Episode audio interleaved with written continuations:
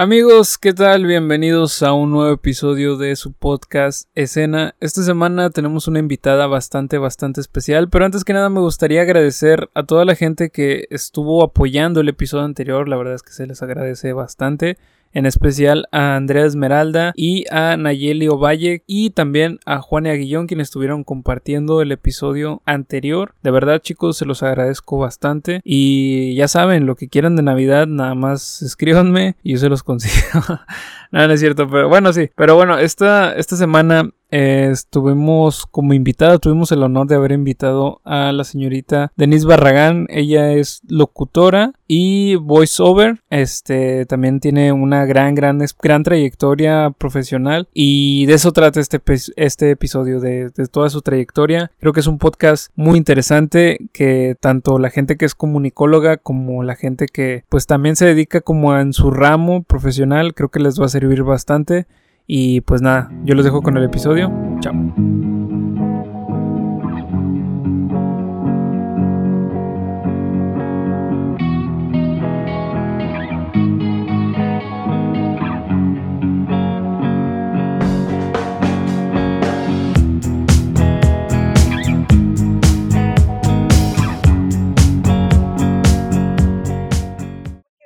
Mira, me Ah. estabas platicando de de el momento en que dejaste de hacer medios. Bueno, ese momento fue como bien crucial en mi vida, porque al momento de que hago mi currículum en OCC, pues obviamente, eh, incluso para prácticas profesionales, te pedían como este, eh, experiencia, ¿no? Entonces dices, bueno, pues experiencia laboral, ya tenía experiencia laboral. Y entonces, en una ocasión, ah, fui a miles de entrevistas, o sea, fui a The Home Depot Company, este, fui a, me acuerdo que fue HEB, o sea, fui a un chorro de marcas a la parte de comunicación interna, este, y también metí muchas, hay muchos currículums en, en agencia de publicidad, ¿no? De que G5 y no me acuerdo cuál era otra, eh, a las Raki y así, ¿no? Varias agencias de publicidad que eran de que en ese entonces pues medio conocidas, ¿no? Medio fuertes zonas. Este, pero ninguna me quería contratar, ninguna me agarraba porque pues obviamente yo no tenía experiencia ni como creativo, ni tenía experiencia en ninguna otra agencia de publicidad. Entonces, este, como obviamente pues eres comunicólogo, publicista, ¿no? pero pues no sabes diseñar y no sabes nada más, o sea, no sabes hacer otra cosa. En una de esas tantas entrevistas a las que fui, escucho, porque dejan la puerta media abierta, entonces escucho que una de las reclutadoras hace un comentario como, pues es que ya no sabe hacer nada más que hablar en radio. Entonces eso fue como que un boom, un Ajá. balde, literal fue un balde de agua fría, este, y ahí me di cuenta que, que efectivamente, o sea, yo no podía pedir empleo porque no tenía experiencia laboral. Ajá. Pues vuelvo a navegar en OCC y en vez de estar buscando un empleo, me puse a buscar prácticas profesionales, ¿no? Este, porque pues obviamente yo no puedo exigir que me paguen Ajá. si no tengo como la experiencia profesional necesaria.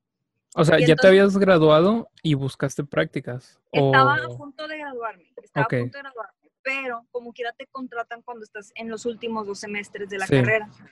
Entonces lo que yo hice es que en vez de llevar carga completa, o sea, dos semestres de siete materias, lo dividí en un semestre con tres materias, un semestre con cuatro y el último semestre metí las que me faltaban. Porque pues antes se podía llevar como esa modalidad, ahora sí, ¿no? Sí. Este, ahorita creo que ya es diferente, ¿no? Ya te dan como que los, los semestres ya hechos. Pero pues en aquel entonces en la Facultad de Comunicación en la Uni pues estaban todos los horarios cortados y tú puedes meter y hacer lo que quisieras. Todavía, todavía se puede. Era el, era el plan Todavía, 401. no No sé si era, no sé si sea el mismo.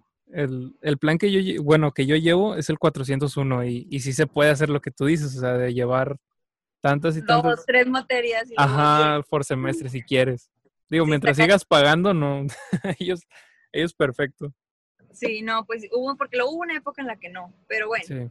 el caso es de que pues dividí para tener como tres semestres más y la única empresa que en ese entonces me agarró fue, pero a ver, en el orden de las cosas, duré como, salgo de D99, duro como siete, ocho meses sin trabajo y estoy súper desesperada porque nadie me quiere contratar. Es donde voy a todas estas entrevistas y escucho eso y yo ando bien agüitada. Y entonces me habla un amigo que se llama Tony Escobar, que era exalu- exalumno también de la FCC, y me dice, oye, es que yo, porque cuando yo estaba en FMTU, él siempre me llamaba por teléfono. Y luego, tenía, estaba, me acuerdo que en la Radio Uni, algo así, de comunicación, y él entra a NRM Comunicaciones, a una estación piloto que se llama VIT, y me dice, oye, ¿qué andas haciendo? ¿Ya no estás en 99? Le dije, no, pues mira, es que estoy buscando chamba, y así, le empiezo a platicar, ¿no? Quiero entrar a una agencia, pero como no tengo experiencia en agencias de publicidad, este, ahí está. Como no tengo experiencia en agencias de publicidad, nada me quiere contratar, entonces pues ahorita estoy desempleada. Y me dice, oye, no, hombre, mira, esta estación piloto, vente, tipo se llama VIP, este, bla, bla, bla. Total, entro a VIP, duró como un año y medio. Obviamente, pues la estación me gustaba, todo lo que se me gustaba, digo, al final del día sigue siendo radio, la estación creció mucho. En ese entonces estaba como el boom de, pues, de la música electrónica, ¿no? Claro. Este, andaba de moda la música electrónica, entonces me tocó una época muy fregona. Este, obviamente también mucha gente que pues, me conocía o me escuchaba de las estaciones anteriores también siguió mucho la estación. Eh, me acuerdo que en, esa estación, en ese entonces la estación era muy piloto, tanto que no se escuchaba en muchos lugares, se escuchaba terrible. Después ya mejoró, pero creo que en algunos lugares nunca se escuchó bien. De hecho, ya no existe, creo que se cambió. Ahora es Ultra. Ahora no, pero ya no existe tampoco. Ahora ¿Ya no existe Ultra? No, se le vendió a México. Lo último que supe es que hace como un año o menos se vendió a México y ahora es como una estación de noticias. Este, ah, Y ya, o sea, ya definitivamente ya, ya, no, ya no funcionó. Este, y pues ya sabes, ¿no? Con dinero, pues baile el perro. Entonces, a lo mejor le venden la señal y pues bye. Este, y lo que te deje más lana. Yo creo que como empresario, pues también toman ese tipo de decisiones. Y pues entró a Bit y luego finalmente de, de, las tantas entrevistas a las que fui, me llaman de una, que es una empresa muy grande internacional, es LG Electronics. Y pues estaba súper emocionada porque pues era mi primer trabajo que era fuera del medio y era para el área de comunicación y cultura dentro de una empresa. Yo no tenía la menor idea de qué era comunicación y cultura en una empresa.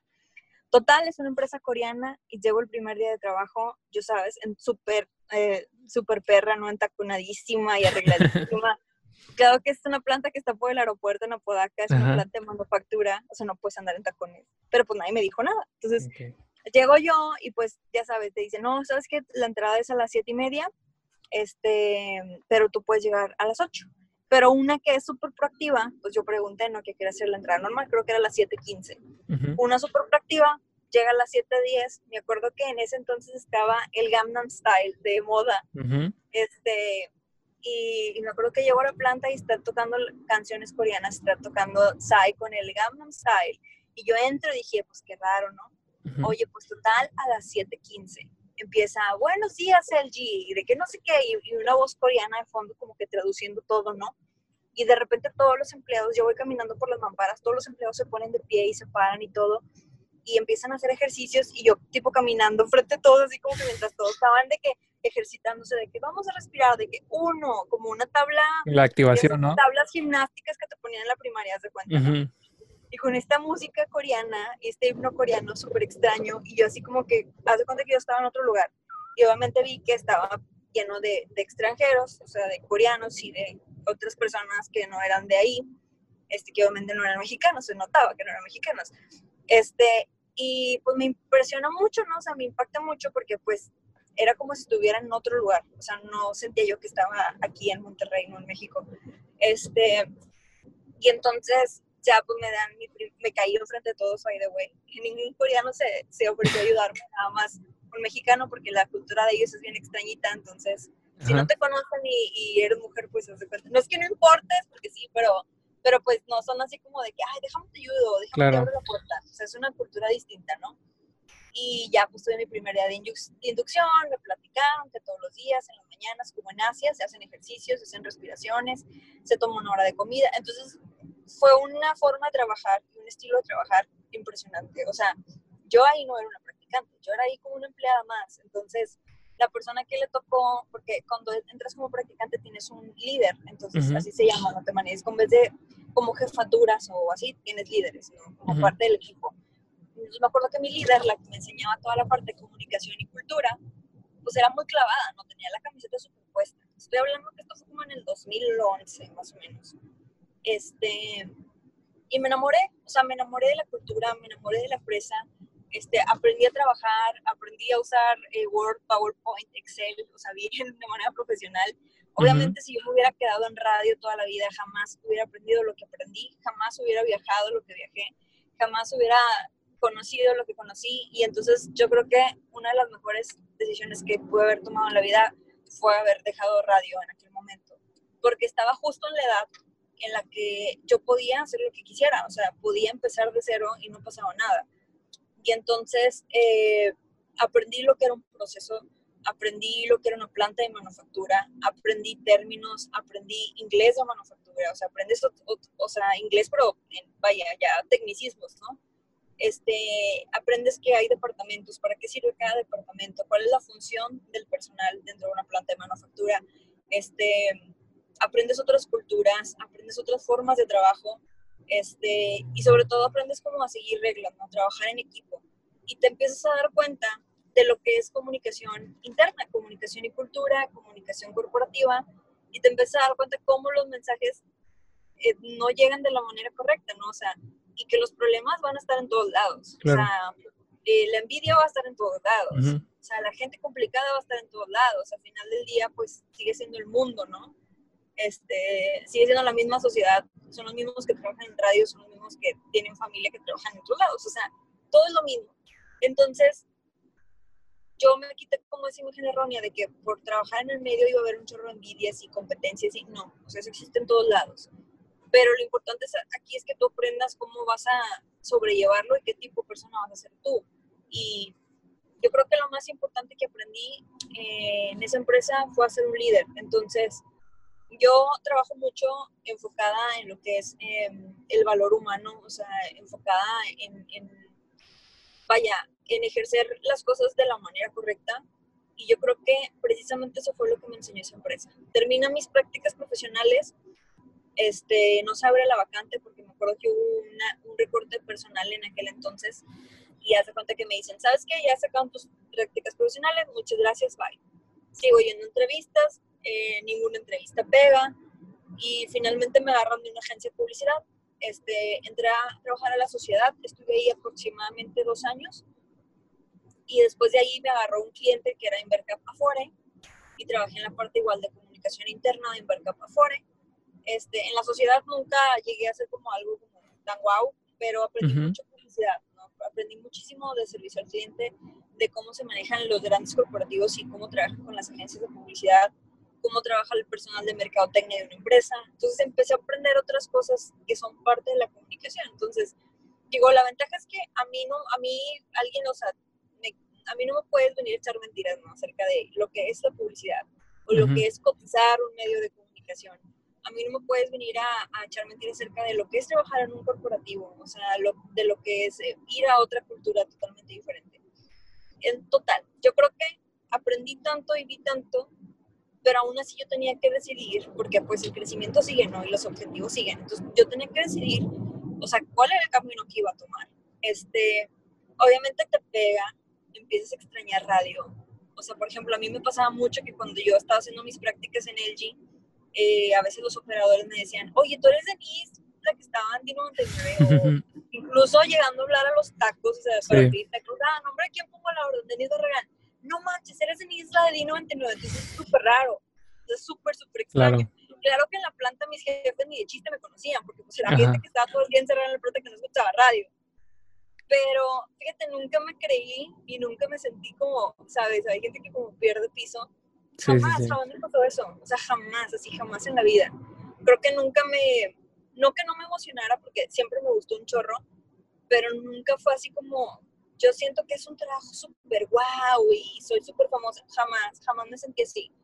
Este, de hecho, casi yo no platicaba de, de, mi trabajo, al menos que alguien como que lo sacara al tema. De hecho, creo que era más, ¿a poco conoces a los Manriques? Era algo más así. ¿A poco conoces a Ana González?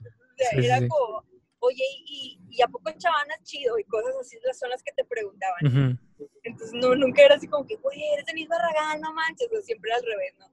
Entonces, como que pues eso para mí fue, pues no insignificante porque está muy padre cuando alguien te admira y alguien te aplaude y alguien te dice de que, oye, me hiciste el día fregoncísimo, o me hiciste la tarde súper divertida, o me caes con madre, y eso que no te conozco, se siente bien bonito, la verdad. digo, por algo somos comunicólogos, ¿no? Porque nos gusta llamar la atención, o sea, nos gusta ser el foco de atención. Pero ¿qué tipo de atención quieres dar, no? Total, termino yo mis prácticas, eh, tomo otros trabajos y yo obviamente empiezo con esta inquietud de yo quiero viajar. Este, entro a una empresa que se llama Eumex, que ahora creo que se llama JCD Cox porque la compraron los franceses y tenía eh, headquarters, estaba en, el, en la Ciudad de México. Y entonces fue la primera empresa que, eso ya era 2013, 2014, que, con la que empiezo a viajar. Viajo por todo México, eh, viajo mucho ciudad, a Ciudad de México, eran mis primeros viajes, yo jamás me había subido un avión antes de eso. Entonces fue como mi primera experiencia todo, estar ahí en la Ciudad de México durante todo un mes de capacitación. Oye, pues fregón para mí porque jamás lo había hecho. Entonces estaba bien padre, conocí mucha gente, eh, conocí muchas amistades. Eh, me acuerdo que nosotros éramos patrocinadores. Eumex era, vendían espacios publicitarios, vendían los MUPIs, o sea, los parabuses, como le llaman aquí. Estos espacios publicitarios los vendían. Entonces también era el estar viendo clientes. Estaba yo en la parte, en el área comercial, en el área de ventas. Y me acuerdo que fuimos patrocinadores del Festival Internacional de Cine Morelia. Entonces caminé por la alfombra roja, conocí a Eugenio Derbez, conocí a Alfonso Cuarón cuando acababa de sacar la película de era la de la que sacó con Sandra Bullock, la de la, la chava que es ah. astronauta. Se me fue el nombre. Gravity. Gravity, ah, sí. Era Gravity. Este, vi una conferencia de prensa con Alfonso Cuarón. O sea, como patrocinador, como nosotros habíamos invertido dinero en el Festival de Cine de bueno, la empresa, este, me lo pasó frigón. O sea, es una de las experiencias, es uno de los viajes más chingones que he tenido en la vida. Bueno, sí, hasta ese momento. este, me lo pasé bien padre. O sea, ¿cómo te explico que fui este, la casa productora de, no me acuerdo cómo se llamaba, pero me acuerdo que era de Gael García y de Diego, Diego Luna, hicieron una fiesta en un antro en la ciudad de Morelia. Entonces, eh, me acuerdo que fui a esa fiesta, porque la chava de marketing de la empresa de que ella, ella reside en el DF, que es una gran amiga, se llama Valerie, este, me dijo, no, hombre, yo conozco un chorro de gente. Ella se movía en la criminata de lo mejor de la Ciudad de México. Entonces, obviamente tenía mil contactos, estuvo fregoncísimo. O sea, no, fregoncísimo. Teníamos acceso al cine durante todas horas, nos daban como que unos libretitos donde venían todas eh, las películas que podías ir a ver, este, eh, los, eh, los productores, gente del extranjero que venía y te contaba, cineastas, este, autores, gente que había ganado premios en festivales en varias partes del mundo, gente que hacía documentales, o sea, era una cosa maravillosa, o sea, era una cosa padrísima. Conocí gente tan, tan buena onda, gente tan padre, y agarramos fiesta tan chingón, o sea, como que, no, no, era ir a agarrar fiesta padre. Rockstar. claro, o sea, me acuerdo mucho que me, porque me dio mucha risa. O sea, éramos tan VIP los de la empresa que íbamos como patrocinadores, porque pues obviamente el que paga, ¿no? Tú tienes que tratar bien. Éramos tan VIP que teníamos chofer, porque me acuerdo que también había entrado patrocinio en la Mercedes-Benz, entonces andábamos en puro Mercedes del año nos recogían en el hotel y nos llevaban de que a las fiestas. Entonces ya nada más le decíamos al chofer a qué hora salíamos y el chofer iba por nosotros. O sea, éramos de que literal rockstars. Me acuerdo que cuando fue, cuando fue la presentación de la película de Alfonso Cuarón, este, que caminamos por la alfombra roja, se bajaban los artistas, caminaban por la alfombra roja. Me acuerdo que iba a ir Salma Hayek, una cosa así. Y están todos los medios esperando. Entonces se bajaban de Mercedes y caminabas por ahí, pues los medios tomaban fotos. Entonces me acuerdo que antes de nosotros, no me acuerdo qué artista bajó, y luego llegamos nosotros en, el Mercedes, que sí yo, y bajamos por la alfombra roja, y todos de que aplaudiéndonos y tomándonos fotos, y fue como que, ay, son unos a nadie, nadie los conocía, y de que nos dejaron de tomar fotos, pero estuvo chido sentir como esa fama por 10 segundos. Por 10 segundos. que, ajá, que la gente se tome fotos contigo y no sepa quién eres, está muy cool. Este, total, increíble. Después de esa empresa, este, había una modalidad de pago muy extraña, como muy gringa, ¿no? Vendías espacios publicitarios, pero es de que hasta que no te paguen y bla, bla, bla. Entonces, obviamente también como que me cansó un poquito el estar como batallando por la cuestión económica. Ya me había graduado, entonces obviamente pues ya necesitaba el dinero, ¿no? O sea, como que papá y mamá ya no me mantienen, entonces ocupo también yo comprarme mis cosas. Me acuerdo que traía un carrito bien viejito que a cada rato se me descomponía y se me, me vivía dejando en todos lados. Y entonces el, el problema, o sea, el tema del dinero es un problema. Resulta que entro a trabajar con, eh, en otra empresa, dejo la empresa, me voy. Este, me acuerdo que agarré muy buenos contactos, sobre todo gente de mercadotecnia, de empresas muy grandes. y entro a trabajar con eh, unos amigos que conocí precisamente por radio. Regreso a radio, este, pasan unos temas ahí en mi vida personal, pero en lo laboral regreso a radio y precisamente regreso a NRM, regreso a BIT en el 2015. Ya estaba, ya pasó 2013, 2014, ya llega a 2015. Y gracias a regresar al medio, a regresar a radio, para mí fue bien extraño, porque fíjate, ahora lo que me pasó es que yo me sentía fuera de lugar. Sentía que desde el 2011, que había dejado el micrófono, y volver en el 2015 ya con otra edad en la misma estación, yo sentía que no encajaba. O sea, sentía como que me sentía, ahora sí que muy ruca para una estación juvenil, ¿no? este, era extraño, era raro. este, total, eh, no, siento que me, no siento que me adapté. O sea, siento que lo mío era otra cosa. Empecé a grabar comerciales eh, eh, para radio, publicidad. Y un amigo me contacta, me dice, oye, fíjate, tengo una empresa, le mando un saludo a DJ Piolo, este que tiene un, negocio que se llama House of DJ, con, junto con otro socio, y me presenta a su socio, entonces yo empecé a trabajar en el área como gerente de mercadotecnia con ellos. Digo, para ese entonces yo ya traía una experiencia laboral pues bastante amplia, ya había hecho muchas cosas, este, y gracias a Dios me fue muy bien, o sea, me, me pagaban muy bien y todo estaba muy bien, y duré con ellos alrededor de dos años y medio, tres años casi, y de repente me llega una llamada. Cuando yo era practicante, y vuelvo a retomar el tema, cuando yo era practicante de, de LG, yo me quedo con la sensación de que yo me quería quedar a trabajar en esa empresa. Como no se abrió la vacante, pues no me quedé. Pero este, mi sueño era, como mucha gente la mandaban a Corea, mi sueño era viajar con él. O sea, que él me mandara a otras partes del mundo, ¿no?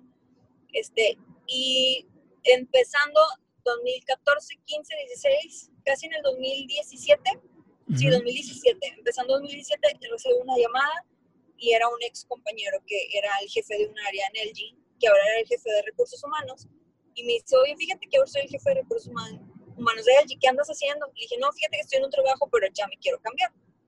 Eh, prestaciones y crecimiento personal, ¿no? Y si sale alguna oportunidad que sea mejor, pues la voy a tomar. Y me dice, oye, hay una vacante de comunicación y cultura en LG ¿qué onda? ¿Vienes o qué? Pues tú ya sabes hacer todo. Y yo, claro que me voy.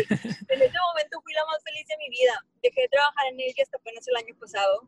De hecho, ya apenas voy a cumplir un año, me fui en, ah, ya cumplí el año, me fui en agosto del año pasado. Pero fue increíble, porque a los pocos meses me mandaron a Corea. Entonces, estuvo, es uno de los viajes más impactantes y impresionantes y más chingones también de mi vida. Este, fui a Corea, también tuve la oportunidad el año pasado de irme a Nueva York antes de salir, me fui a Nueva York el año pasado por el mes de abril. Este, y lo padre de aquí es que como muchas, eh, él tiene 129 subsidiarias alrededor del mundo. Entonces, de todas esas subsidiarias mandan a las mismas personas que son de tu misma área a cursos, a compartir como eh, mejoras, como prácticas que tú tienes en tu subsidiaria para ver cuáles mejores prácticas puedes tomar para tú eh, aplicar en, el lugar donde tú laboras, y está bien padre, porque también tengo muy buenos amigos, con ellos a veces platico por eh, WhatsApp en las noches o en madrugadas, así por la diferencia de horarios. Tengo un buen amigo en Algeria, se llama Mustafa. Este, tengo un amigo también en, eh, en la India, este, Mohammad, se llama, este, y conozco también gente en Rusia, conozco gente en Italia, porque con todos ellos conviví durante estas conferencias. Entonces, también eh, el hecho de viajar y conocer personas de otros lugares, de otras culturas, de compartir eh, temas laborales, de aprender, eh, de practicar, de aprender a recibir retroalimentación, pero lo más importante, de aprender lo que es trabajar en equipo y cómo en otras culturas sí lo hacen, como los asiáticos, como los japoneses, como en algunas, en la cultura china, como en la cultura coreana ahí te das cuenta cuál es el problema que muchas tenemos aquí en México, ¿no? Que la gente no sabe compartir, que la gente no tiene el pensamiento de, si a ti te va bien, a mí me va bien. Y si yo soy tu jefa y yo te enseño a ti que tú seas líder y tú solito te vas por el, por el buen camino, eventualmente, o sea, yo me gano esa estrella. Pero no, o sea, aquí la gente tiene como el, miedo a, no te dejo brillar porque lo, de, lo de los cangrejos, ¿no? exactamente, exactamente, no lo puedes escribir mejor. Entonces, aprendes, ¿no? Y, te das cuenta, entonces enseñas. Entonces, con esta pasión con la que yo te platico, porque si te fijas, me emociona mucho hablar de este claro. este, con esta pasión te lo comparto, el, aprender precisamente ahí sí me escuchas. Sí, sí, sí. el aprender a trabajar con otras personas, el aprender a ser un líder, que el líder es fomentar a otros líderes, hacer crecer a otros líderes, hacer crecer a otras personas, este, el trabajar con el, con el valor humano, o sea, sin humillar a nadie, sin, sin opacar a nadie, al contrario, déjalo que brille, déjalo que salga, o sea, déjalo que, que emprenda por el mismo, que sea proactivo. Este, créeme que he tenido jefes de todo tipo, pero eh, yo quiero mucho a Ulises, a Maya le mando un saludo, luego le mando también la liga del podcast para que lo vea. Este, Ulises Amaya ha sido uno de los mejores jefes que he tenido y en la empresa que estoy actualmente trabajando ahorita, traigo un proyecto, este, ya he trabajado con ellos en el mes de junio y tuvimos por ahí un break y luego me volvieron a hablar el mes pasado. La situación con la pandemia se puso súper difícil. También Freddy, con Freddy también traigo proyectos, Freddy Gaitán. La verdad es que Freddy me sacó de una súper depresión que traía. ¿Cómo, ¿cómo te acercaste a Freddy?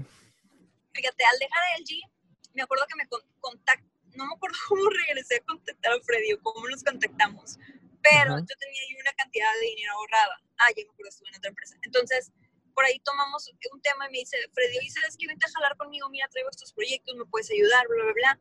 Entonces empecé a tener como que otra vez este acercamiento radio y yo le digo, Freddy, creo que era lo que me faltaba, o sea, extrañaba volver a hacer lo que me gusta, ¿sabes? O sea, a final del día a lo mejor no quería ser locutora, pero a mí me encanta grabar, o sea, a mí me encanta estar en radio, o sea, obviamente a mí me encanta estar como en el foco.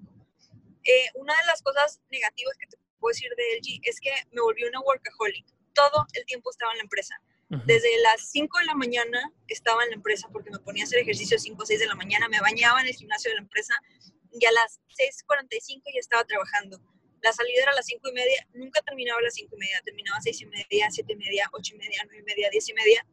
Y conforme duré más años en la empresa, terminé siendo jefa de la parte de recursos humanos de relaciones laborales y tenía un puesto bastante pesado, bastante importante obviamente así como te pagaban, pues así era la carga eh, emocional, la carga de estrés, el nivel de estrés. Y repercutió, así es, repercutió mucho en mi salud. Este, obviamente tenía que presentar proyectos con el presidente, obviamente todos los presidentes de, de son coreanos, entonces es, es oír gritos, o sea, que te estén gritando, que te, o sea, es como una responsabilidad bien cañona.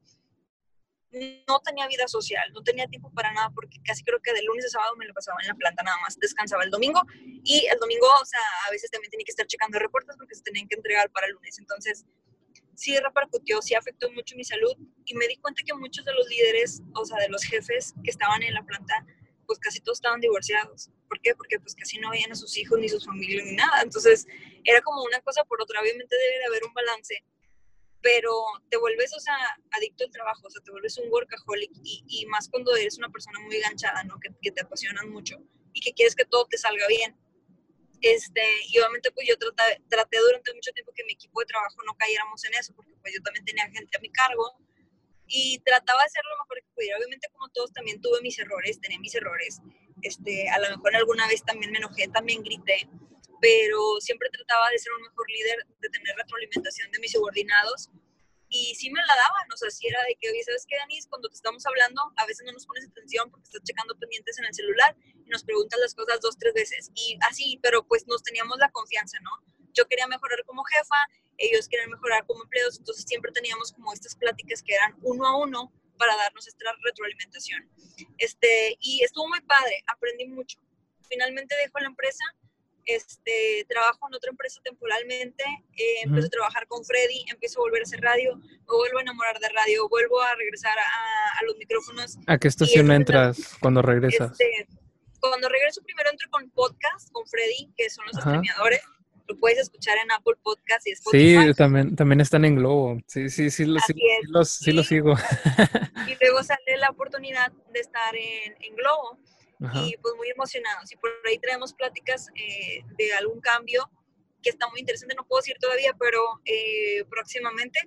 Y, y, pues vaya, o sea, puede ser un día, puede ser dos horas, tres horas, pero me divierto tanto. O sea, ya extrañaba mucho grabar en radio, extrañaba mucho el micrófono. Este, y la verdad es que, o sea, si no es por Freddy, te lo juro que, no sé, o sea, como que siento que por un momento pierdo rumbo. Y es válido, yo creo que a todos en la vida nos pasa. Y ahorita ya tengo 33 años, creo que tengo la suficiente experiencia, pues como laboral y tanto, o sea, de vida también. he vivido muchas cosas este, que a lo mejor dices, bueno, ni está tan grande, pero tampoco estoy tan joven. Entonces ya he vivido, imagínate, desde los 17 trabajando, de los 17 a los 33, pues como quiera ya son sus añitos. Este, y a la gente que le puedo decir, eh, si tú me preguntas, yo les puedo decir que siempre busquen algo que les apasiona. Se vale equivocarse, pero de lo que tú te equivocas vas a aprender y eso nunca se te va a olvidar. Es, va a ser muy difícil, sí pasan, pero va a ser muy difícil que vuelvas a cometer el error dos veces. Siempre trata de trabajar en equipo, de buscar gente positiva, gente con energía que quiera crecer contigo, porque algo que algo tienes que tener muy claro siempre, o sea, siempre en toda la vida vas a necesitar de alguien para lograr algo. O sea, los, los objetivos no se logran solos. Entonces, si tú tienes claro eso, eh, vas a cambiar muchas cosas, no vas a lograr muchas cosas. Acuérdate que siempre ocupas de alguien, eh, siempre trabaja de la mejor manera, de una manera honesta, nunca le metes el pie a nadie, deja que tu trabajo hable por ti. Si tú te sientes mal o te sientes inseguro, pues entonces haz cosas para tú mejorar, para que tu trabajo se vea y sea de calidad. No trabajes en tratar de fregar al otro, ¿no? Porque entonces tú siempre vas a quedar igual y al final del día va a haber alguien que lo haga mejor que tú todo el tiempo, mejor y mejor y mejor.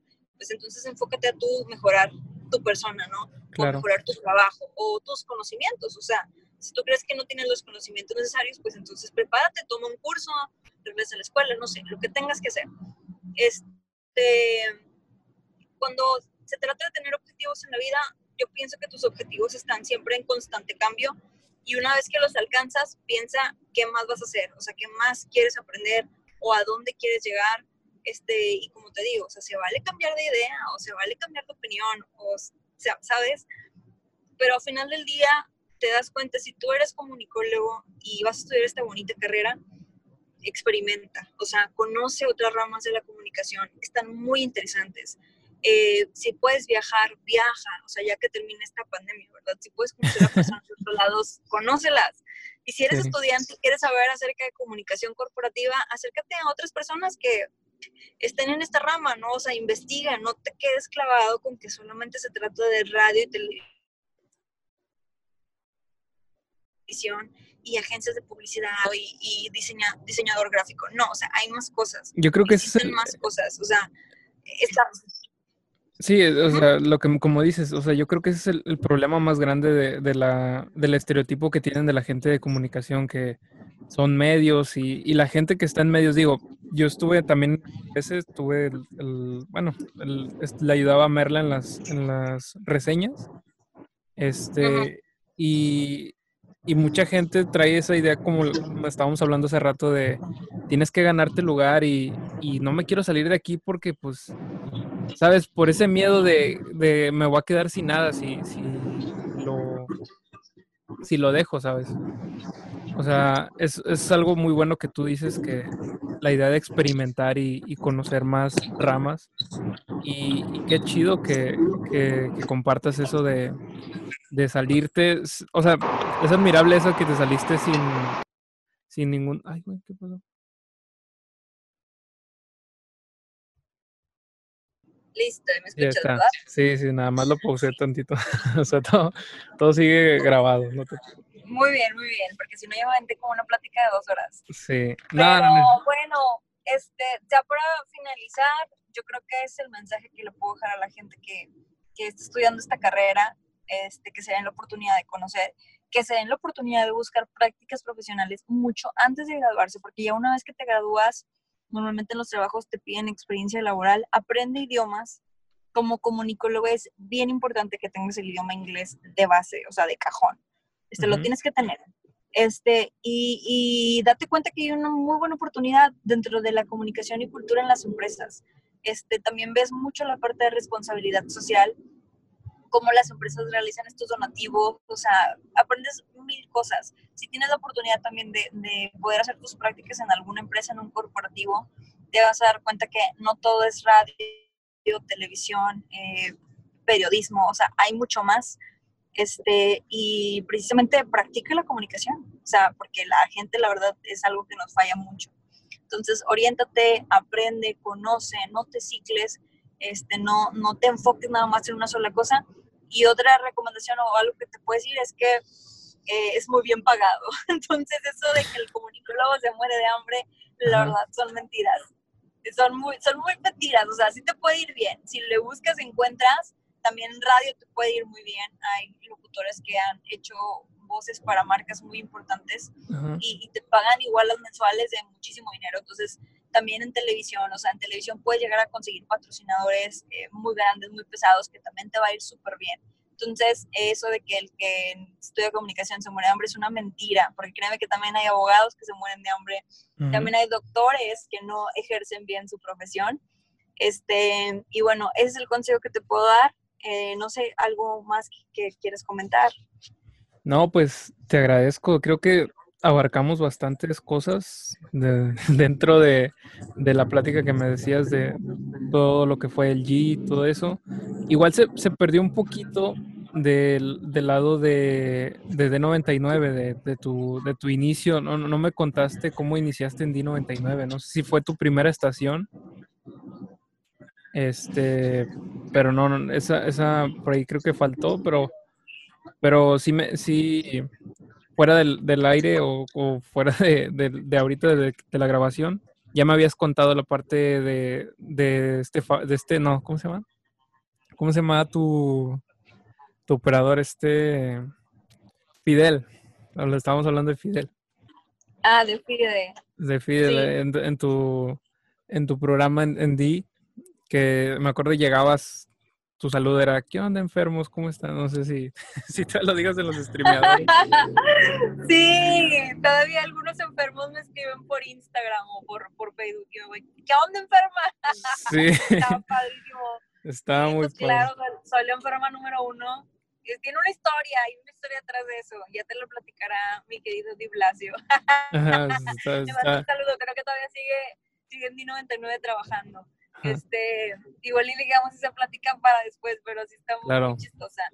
Fíjate que mi primera estación fue Radio Fórmula, después Ajá. fue FM2, después de FM2 fue D99, después Ajá. fue VIP, y luego fue años laborales, y luego regreso a VIP, y luego ahora ha sido FM Globo, y próximamente tal vez vamos a estar en otra estación. Entonces, espérenlo pronto.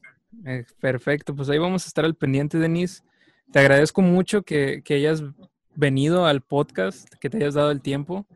La verdad es que... No, para nada, gracias a ti. La verdad es que es, eres la primera locutora que he escuchado y por, por escucharte en D me metí a radio y pues Ay, ya, ya se, sí, sí.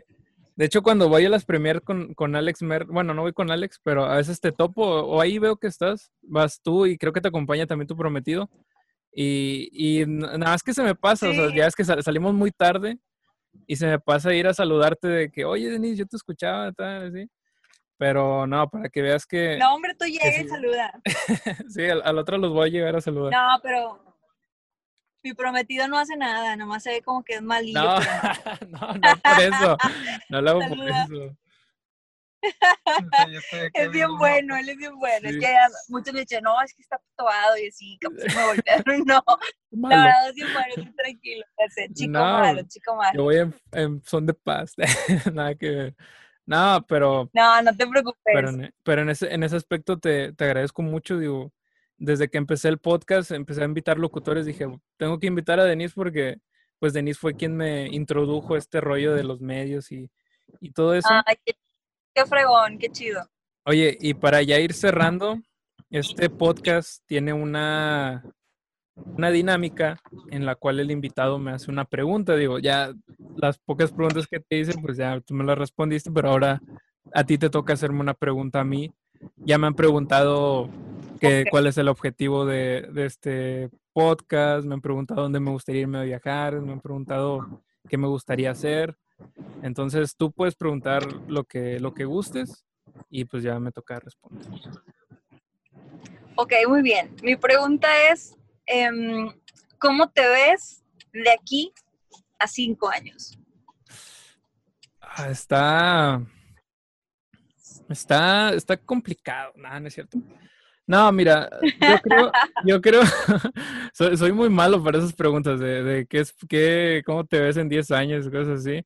Hace poco hice Pero un... esa es una pregunta, es una pregunta muy buena, porque si la practicas y la respondes, cuando es alguna entrevista muy importante, te la van a preguntar, entonces ya la vas a tener bien practicada. Sí, desde ahorita ya la, ya la voy a ir pensando. Nada, pero yo creo que me veo trabajando. Tal vez a mí, yo quiero, quiero hacer una maestría aparte de, de comunicación, quiero estudiar algo relacionado con la psicología. Me llama mucho la atención. Entonces yo me veo trabajando, a lo mejor de, de comunicólogo, sino es que también en el área de, de, de, marketing, pero más que nada enfocado en como que en las cosas audiovisuales. También me llama mucho ese rollo. Entonces yo, me veo ahí. Fíjate que sirve mucho, sirve mucho estudiar psicología porque tiene mucho que ver para el entendimiento de las personas, ¿no? Para el entendimiento del ser humano. Y precisamente es la forma en la que nos comunicamos. Y se relaciona mucho. O sea, por ejemplo, es en la carrera, no sé, te tocó Así es, no sé si ya te tocó ver psicología de la publicidad. Sí, claro. O todas estas notas psicología social. ajá, neuromarketing y marketing de las emociones y no sé qué. Entonces, yo creo que podría sacar una muy buena ventaja de estudiar psicología. Sí, trabajar en, en, el área de marketing. Pero sí, o sea, yo creo que me veo haciendo eso y, y ¿por qué no seguir haciendo el podcast? Digo, la, la locución, la radio, claro. son cosas que me gustan y pues no dejar de hacerlas, ¿verdad? Perfecto, muy bien. Oye, este, ha sido un placer. Igualmente, Denise, no, no, sé si quieras, siempre pongo una canción al final que el invitado me recomienda, no sé cuál canción quieres escuchar tú en, al final de este escuchar, episodio. Uy, para cerrar este episodio, para que sean felices todos, Poison, Nothing But a Good Time. Ok. es la con la que los dejo. Ok, ya vamos a, vamos a estar escuchando Poison. Y pues nada, Denis, muchísimas gracias. Igualmente, muchas gracias. Me despido de ti y también mi prometido. Bye. Nos vemos. Y también el Pacino que está ahí pues, acostadito. El Michi, saludos. Al Pacino.